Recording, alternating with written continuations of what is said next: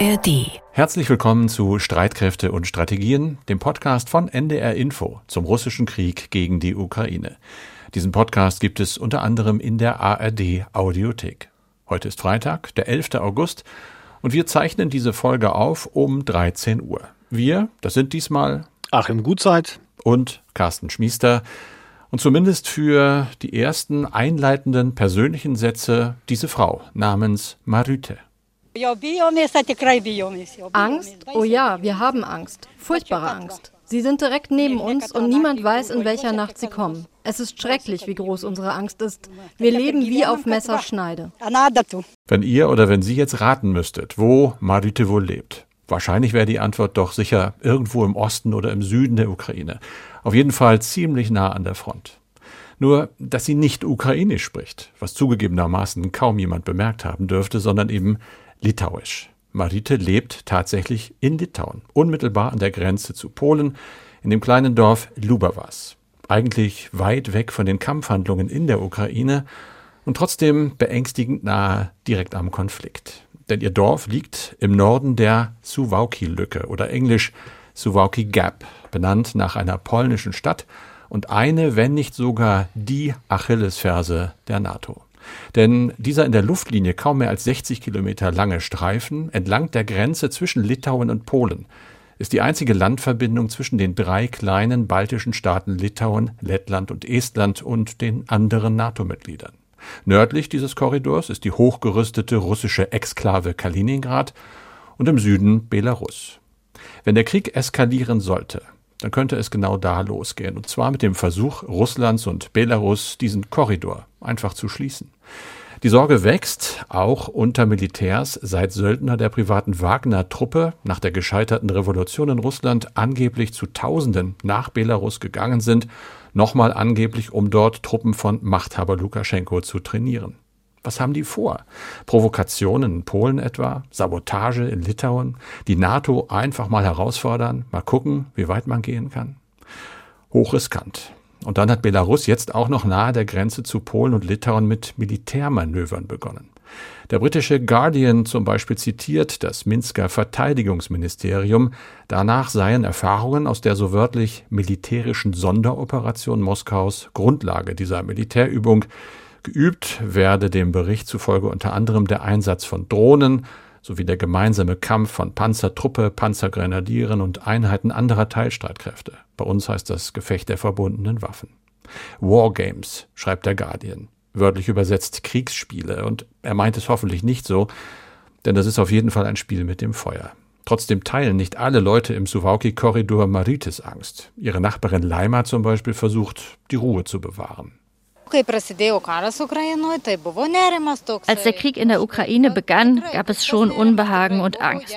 Wenn im 21. Jahrhundert immer noch solche Dinge passieren konnten, war das wirklich sehr besorgniserregend.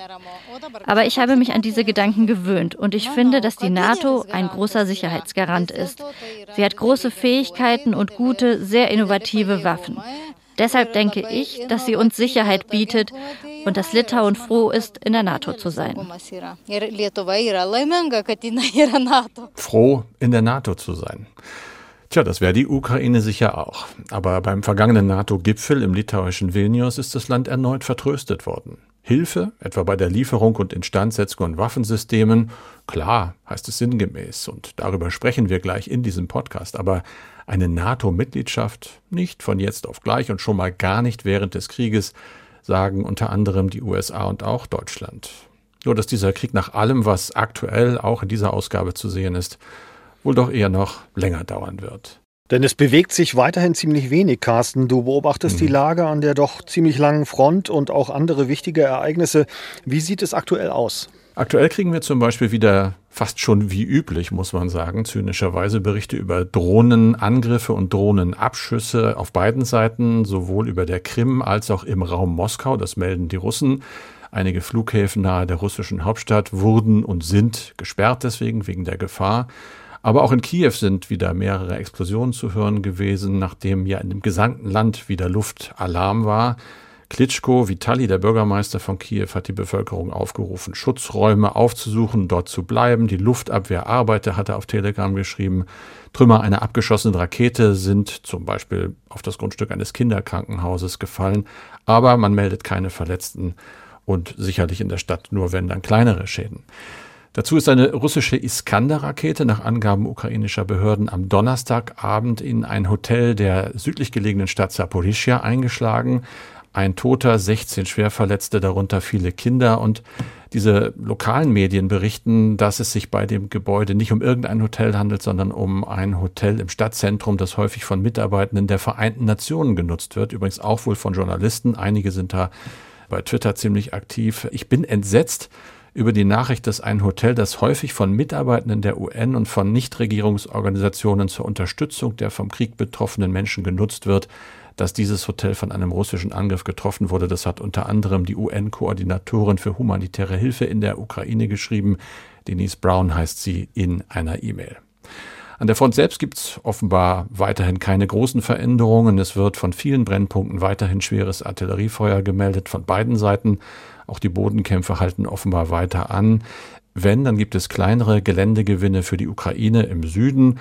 Russische Truppen wiederum greifen vor allem ganz im Nordosten der Front weiter an, etwa bei Kupiansk.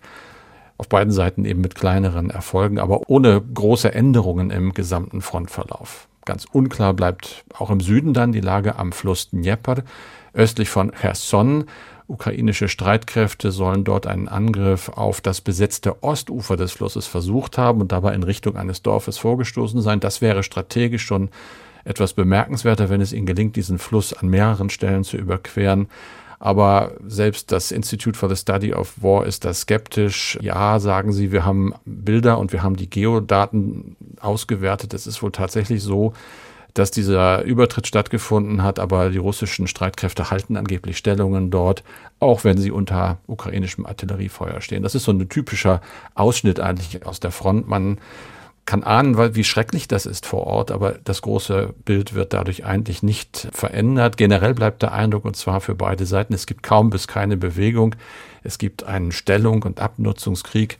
Und man könnte auch sagen, beide Seiten haben zum Siegen zu wenig und zum Verlieren zu viel. Das dürfte sich übrigens für die Ukraine selbst dann nicht ändern, wenn Deutschland doch noch Marschflugkörper liefert vom Typ Taurus. Angefragt sind die ja und in Berlin wächst offenbar der Druck auf die Regierung. Das Problem, Taurus Marschflugkörper sind nicht nur in der Lage, tief zu fliegen und ganz schwer bekämpft zu werden deshalb, Sie können Hochwertziele wie Kommandozentralen, Bunker, Flughäfen, Brücken oder Munitionsdepots tief im rückwärtigen Raum des Gegners zerstören. Diese Dinger, etwa 600 davon soll es geben, 150 davon sofort einsatzbereit, fliegen aber bis zu 500 Kilometer weit. Das ist das Problem. Sie könnten also Ziele in Russland erreichen. Das will Berlin auf jeden Fall verhindern aus Angst vor einer Eskalation des Krieges. Im Moment äh, gibt es viele Presseberichte, nach denen die Taurus Reichweite über Softwareänderungen begrenzt werden könnte, so wie man das offenbar auch bei britischen Storm Shadows und französischen Scalp Marschflugkörpern gemacht hat, immer so auf knapp unter 300 Kilometer. Und dazu müssten ja auch noch Trägerflugzeuge in der Ukraine umgerüstet werden. Dazu hatte uns der Hörer Alexander Kohnen eine Mail geschrieben und gesagt, wie wird die Ukraine das denn machen mit diesen Taurus, wenn es die gäbe? Die werden ja unter anderem von Tornado-Jets im Westen aus abgeschossen aus dem Flug raus. Wir haben mal nachgeguckt, im Moment haben die Ukrainer eigene Suchoi Su-24 Bomber umgerüstet, sodass die also diese westlichen Marschflugkörper verschießen könnten. Aber das geht äh, im Fall Taurus nicht so schnell. Es wird auf jeden Fall dauern. Es müsste ja auch nach Personal geschult werden. Und es gibt aktuell aus Berlin eine Stellungnahme von der Bundespressekonferenz, also der Bundesregierung, die ja reagieren auf die Berichte, wie erwartet, muss man sagen. Es heißt dort, die Bundesrepublik Deutschland konzentriert sich auf schwere Artillerie, auf gepanzerte Fahrzeuge und auf Luftverteidigungssysteme. Das hat eine Regierungssprecherin gesagt. Und dann der entscheidende Satz zum Marschflugkörper Taurus gibt es keinen neuen Sachstand mitzuteilen. Das heißt aber ja nicht, dass die Berichte falsch sind. Kurz zum Schluss nochmal. Wir hatten am Anfang ja Suwałki Gap erwähnt und auch das belarussische Manöver dort. Polen hat inzwischen erklärt, man wolle 10.000 Soldaten an die Grenze zu Belarus verlegen, 4.000 zur Verstärkung des Grenzschutzes, 6.000 als Reserve. Wir merken also, Achim, da ja zumindest steigt die Spannung und das ist natürlich nichts Positives. Jetzt zum Schwerpunkt, lieber Achim. Es geht um westliche Waffenhilfe für die Ukraine. Dazu gehört ja nicht nur die Lieferung etwa von Haubitzen oder Panzern, sondern eben auch deren Wartung und Instandsetzung. Mhm. Zu den großen Unterstützern der Ukraine gehören die USA. Achim, du hast dich jetzt mal intensiv mit diesem wichtigen Thema befasst. Wie organisieren die denn zum Beispiel die Instandsetzung? Ja, also Carsten, man kann grob drei Bereiche unterscheiden. Einmal den niedrigsten Level, den technischen Dienst, also das, was wir auch vom Auto kennen, beziehungsweise man muss ja fast sagen, von früher kannten. Also Schmierstoffe nachfüllen, Öl wechseln, Luftfilter wechseln, solche Sachen. Das machen zum Beispiel die Lkw oder auch die Panzerbesatzung selbst. Dann die sogenannte Bedarfsinstandsetzung. Also wenn etwas kaputt ist, das vor Ort im Feld Feld zu reparieren. Das kann bei einem Panzer auch mal ein Getriebe sein oder ein Motortausch. Das passiert dann mit Hilfe von Kranfahrzeugen. Und zuletzt die richtigen Fachwerkstätten, meistens in der Hand der Industrie, die im Hinterland oder im Ausland sich befinden. Darüber haben wir ja auch schon mal berichtet, Achim. Die heißen, glaube ich, Hubs. Die gibt es in Litauen, Rumänien, in der Slowakei und in Polen, aber die werden ja nicht von der Armee betrieben, oder? Nein, im Regelfall nicht. Es gibt staatliche Hubs. Dazu gehört ein Werk in der Slowakei, das die Bundesrepublik Deutschland betreibt, und eins in Polen, das wiederum betreibt der polnische Staat. Und ansonsten machen das Unternehmen, wie zum Beispiel die KNDS, das ist der Hersteller des Leopard, die Kraus Maffei Wegmann, die ja zusammengegangen ist mit dem französischen Konzern Nexter und deshalb dieses Kürzel KNDS. Und auch die Firma Rheinmetall. In Litauen betreiben sie zusammen so ein Hub und äh, da arbeiten dann etwa 30 Leute, die aber vor allem die NATO-Fahrzeuge instand setzen, die da ständig im Baltikum vor Ort sind und üben. Ich habe darüber gesprochen mit Björn Bernhard, Geschäftsführer von Rheinmetall Landsitz. Systeme. Wir haben aber auch schon Haubitzen äh, aus der Ukraine nach Litauen gebracht, um sie dort instand zu setzen. Darüber hinaus haben wir einen Hub in äh, Rumänien, um die Marder und die äh, LKWs instand zu setzen, die als Rheinmetallprodukte in der Ukraine im Einsatz sind. Und in Rumänien ist es tatsächlich so, dass aktuell äh, nur die Security da arbeitet. Die deutschen Monteure sind auf Abruf. Es gibt also noch keine ausgebildeten rumänischen Monteure für den Marder. Warum warten die auf Abruf? Es hat bis jetzt noch keine Rückführung gegeben in den Hub. Wir warten nicht mit dem Schraubenschlüssel in der Hand, sondern wir haben alles soweit vorbereitet, aufgebaut. Ersatzteile sind auf Abruf, Sonderwerkzeuge sind vor Ort und äh, wir harren der Dinge, die da kommen werden. Welche Dinge kommen denn da? Ja, bisher nicht so viele, sagte mir der Rheinmetall-Manager Bernhard. Einfach weil offensichtlich der Bedarf bisher noch nicht so da war. Aber wir wissen beide, das kann sich ähm, jeden Tag ändern, äh, vor allem Panzer abzugeben. Das polnische Reparaturzentrum in Gliwice soll ja jetzt im Betrieb sein. Und laut dem polnischen Verteidigungsminister Blaszczak sind die ersten beiden Leoparden aus der Ukraine auch schon vor Ort eingetroffen. Das war ja eigentlich eine ziemliche Hängepartie, gerade mit diesem Werk. Denn eigentlich hatten sich Deutschland und Polen ja schon im April geeinigt, da zusammenzuarbeiten. Polen repariert die älteren A4 Leos, Deutschland dann die neueren A5 und A6. Aber dann passierte ganz lange nichts, bis Verteidigungsminister Pistorius bei seinem Besuch in Polen Anfang Juli einigermaßen undiplomatisch eine Frist gesetzt hat. In zehn Tagen müsse ein Ergebnis vorliegen, hat er gesagt. Und dann ist die deutsch-polnische Kooperation geplatzt. Weiß man, was da los war? Naja, es war ja unter anderem zu lesen, dass Polen viel zu viel Geld pro Fahrzeugreparatur verlangt hat. Und das würde sich decken mit dem, was mir indirekt dann der Rheinmetall-Manager Bernhard geschildert hat. In vielen Verhandlungsrunden ist man jetzt dazu gekommen, dass man von der Instandsetzungsphilosophie, will ich es mal nennen, doch weit auseinander liegt. Die Polen äh, sind an der Stelle auf äh, sehr eingefahrenen Wegen, äh, also einer Generalüberholung unterwegs, während man von deutscher Seite äh, tatsächlich in Richtung einer Gefechtsschadeninstandsetzung denkt, um die Panzer schnellstmöglich wieder in Betrieb zu nehmen. Hier gilt es noch, äh, sag ich mal, unterschiedliche Sachstände und unterschiedliche Ansichten auszuräumen, so will ich es mal sagen. Ja, und das hat nicht funktioniert, weil einige Tage nach dem Interview ist diese deutsch-polnische Zusammenarbeit dann ja endgültig geplatzt. Ich habe dazu mal das polnische Verteidigungsministerium angeschrieben, aber leider auch gar keine Antwort bekommen. Okay, dann gehen wir einfach nochmal zurück zu den Hubs, Achim. Zu den großen Unterstützern der Ukraine gehören ja auch die USA. Wie organisieren die ihre Instandsetzung? Ja, da gibt es tatsächlich eine Besonderheit. Erstens macht die profundere Wartung bei denen auch das Militär und nicht die Industrie. Und zweitens haben die, wie ich finde, einen ziemlich pragmatischen Ansatz gefunden. Es gibt nämlich Hotlines, die ukrainische Soldaten anrufen können, wenn sie zum Beispiel Probleme mit Waffensystemen haben. Also wirklich so eine Art was jetzt Hotline? Wie muss ich mir das vorstellen? Ja, genau. Sogar aus dem Schützengraben und sogar mitten im Gefecht. Das hat mir die Security Assistance Group in Wiesbaden so beschrieben. Die gehört zur US-Armee und koordiniert Ausrüstung und Ausbildung der Ukrainer. Es gibt eine Art Callcenter in Polen. Das nennt sich Remote Maintenance and Distribution Center Ukraine, RDCU, also sinngemäß Fernwartungs- oder Verteilungscenter.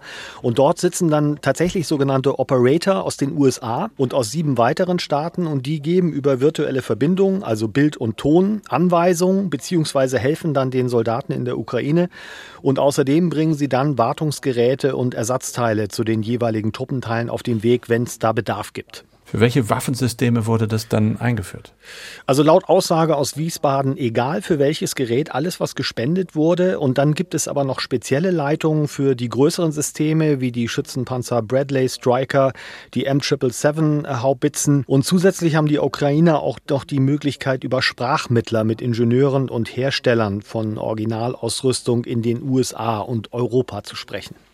Wie steht es denn eigentlich um das Hauptwaffensystem, sage ich mal, aus den Vereinigten Staaten, um den Kampfpanzer Abrams? Zurzeit, soweit wir wissen, werden ja etwa 50 ukrainische Besatzungen und 400 Techniker in Grafenwöhr in Bayern, also bei uns in Deutschland, geschult auf dem System und dieser Abrams ist ja offenbar nicht unbedingt ein Paradebeispiel für komplexe Wartung. Ja, du hast völlig recht, Carsten. Der frühere US-General und Kommandeur einer Panzerdivision, Mark Hurtling, hat dazu mehrere Interviews gegeben und gesagt, seine wichtigsten Einheiten seien tatsächlich die Unterstützer gewesen, weil diese Jetturbine des Abrams verzeiht eben keine Fehler. Und er nannte als Beispiel, dass die Luftfilter mittels einer bestimmten Prozedur alle zwölf Stunden gereinigt werden. Und wenn diese Wartungsaufgaben dann vernachlässigt werden und Hurtling sagte, das wird passieren, dann wird so eine 1 Million Dollar Turbine eben zerstört und kann auch nicht im Feld mhm. instand gesetzt werden. Und davor haben ja auch schon vorher andere aus der US-Administration gewarnt. Aber am Ende war es ja mal wieder auch eine politische Entscheidung, denke ich, die militärisch nicht unbedingt sinnvoll erscheint. Von hier aus betrachtet auf jeden Fall. Sie bindet große Ressourcen der Ukrainer. Viele Techniker werden jetzt auf dieses Hightech-System umgeschult. Dazu kommt eine gewaltige Logistikkette und das eben für gerade mal 31 Panzer nach jetzigem Stand. Und dazu kommt, solche Systeme werden nach westlicher Philosophie und in westlichen Armeen eben auch nicht mehr im Feld instand gesetzt. Und das gilt nicht nur für den Abrams, sondern, ich fand das überraschend, auch für den Leopard 2. Da hat sich der Bundeswehrgeneral Björn Schulz im Bundeswehrformat nachgefragt dazu geäußert. Alle stellen sich das immer so vor, da kommt dann der Instandsetzungs-, Gefechtsschaden-Instandsetzungstrupp nach vorne gefahren, springt mit der Werkzeugkiste runter drehen einmal Panzertape um irgendeinen kaputten Schlauch, hauen mit dem Hammer wo drauf und dann geht das Gefecht weiter. Das haben wir, glaube ich, schon ganz lange nicht. Da gibt es eben die Instandsetzungskräfte im Bataillon beziehungsweise Instandsetzungskräfte im Versorgungsbataillon der Brigade, die das können und darauf spezialisiert sind. Das heißt, wir müssen bei hochtechnisierten Fahrzeugen, die man eben mal nicht so schnell mit Hammer und Panzertape reparieren kann, müssen wir dann im taktischen Verfahren herauslösen, Einzelfahrzeuge oder einen gesamten Zug der halt die Feuereinheit dargestellt hat, der muss herausgelöst werden durch andere Kräfte. Häufig ist es, dass eine Baugruppe ausgewechselt werden muss und dann fährt er wieder nach vorne. Dabei gilt doch besonders, so erinnere ich mich, dieser Leo 2 als mustergültig fast schon, was Instandsetzung angeht. Ein Motor zum Beispiel, den kann man mit Hilfe eines Bergepanzers in ein paar Stunden austauschen. Ja, absolut. Und das war auch der ursprüngliche Ansatz der westlichen Armeen und demzufolge auch das Konstruktionskonzept sogar, nicht nur des Leopard 2. Dazu hat sich der Leiter des Panzermuseums in Munster, Ralf Raths, auf YouTube mal geäußert und ein paar sehr interessante Sachen gesagt. Für die westlichen Panzerbauer war immer von höchster Wichtigkeit, dass das Einzelfahrzeug so lange wie möglich auf dem Gefechtsfeld überlebt. Das bedeutet zum Beispiel, er musste leicht reparierbar sein, also modular aufgebaut sein. Dieses Prinzip, dass ein Leopard mit ein paar Steckverschlüssen seinen kompletten Antriebsblock wechseln kann, kommt daher weil der Leopard so schnell wie möglich, wenn er einen Antriebsschaden hatte, wieder aufs Gefechtsfeld sollte. Und dazu gehört eben auch, nach allem, was man so hört, dass die Ukrainer lieber frontnah instand setzen, als ihr Großgerät jetzt auf eine Reise von 1500 Kilometern in den nächsten Hub irgendwo ins Ausland zu transportieren. Bleiben wir mal kurz beim Thema Verschleiß. Da hat ja ein US-Offizier in einem Artikel der Nachrichtenagentur IP gesagt, dass die Ukrainer Systeme wie zum Beispiel die Haubitzen auch mal über das technische Limit hinaus belasten und dass man gerade im Westen lerne, was diese Waffen tatsächlich aushalten. Ich erinnere mich, das hatten wir ja auch ähnlich bei der Panzerhaubitze 2000 recht schnell nach den ersten Einsatzberichten. Ja, und die Ursache ist dann eben nicht dieses äh, viel zitierte German Overengineering nach dem Motto, da werden überzüchtete Waffensysteme aus dem Westen eingesetzt, die das dann nicht aushalten, sondern es geht einfach ganz simpel um physikalische Limits. Aber sowohl was eben die Handhabung als auch die Instandsetzung im eigenen Land betrifft, machen die Ukrainer offensichtlich Fortschritte.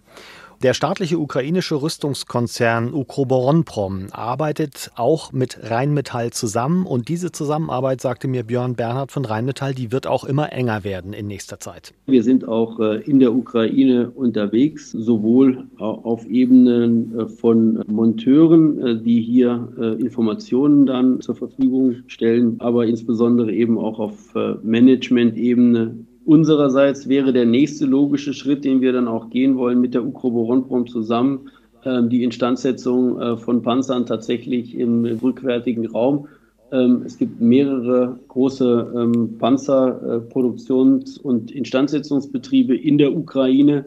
Und äh, diese Betriebe müssen eben befähigt werden, auch westliches Material handeln zu können. Das wäre der nächste logische Schritt, den wir noch gehen wollen. Das heißt also, Rheinmetall will in Abstimmung mit der Bundesregierung künftig auch verstärkt in der Ukraine tätig werden.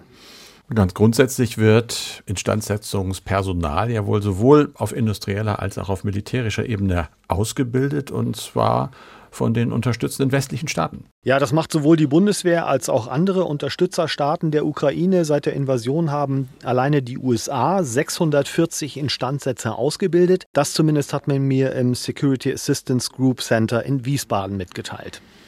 Okay, aber jetzt noch mal ein kleiner Wermutstropfen, denn was diese ganze Geschichte ja doch sehr erschwert und wir haben in diesem Podcast oft darüber geredet, ist ja die Tatsache, dass die Ukrainer eben mit Fahrzeugen und mit Material aus aller Herren Länder beliefert werden. Der reine logistische Albtraum. Mhm. Panzer, Gefechtsfahrzeuge jeder Art, Lastkraftwagen, Drohnen, die kommen von Herstellern, ich nenne mal ein paar. USA, Deutschland, Großbritannien, Frankreich, Türkei und Schweden. Alle irgendwie anders.